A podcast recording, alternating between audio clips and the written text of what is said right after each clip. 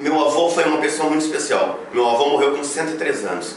Espero que tenha sobrado alguma coisa no DNA, assim, naquela Nome escadinha. nome. Alberto.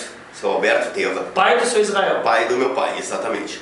Meu avô dizia assim: Eduardo, sempre que aparecer um problema, te lembra de uma coisa.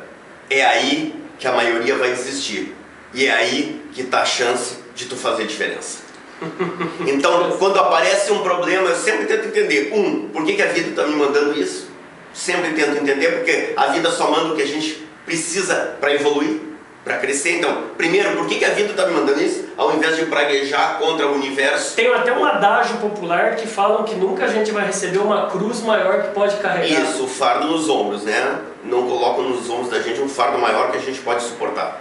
E a segunda coisa, eu estou diante de uma oportunidade que vai fazer diferença na minha vida. Porque as maiores revoluções que eu fiz na minha vida foram quando os problemas apareceram. E digo, por incrível que pareça, e o nosso colega Roberto Chinhachique foi muito feliz nas suas, nas suas palavras. Por vezes, são os obstáculos, são os problemas que levam você ao caminho certo. Que se o obstáculo não estivesse ali no caminho, você teria pegado a estrada errada.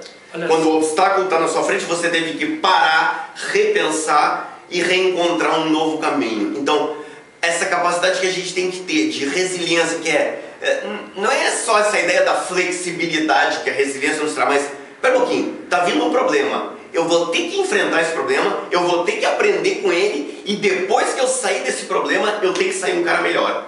Por por quê? Porque se eu resolver bem esse problema, provavelmente a vida não vai me mandar mais desse, vai me mandar outro. Mas esse eu resolvi, porque se eu não enfrento o problema e fujo dele, é só questão de tempo, ele vai reaparecer de novo na tua vida lá na frente.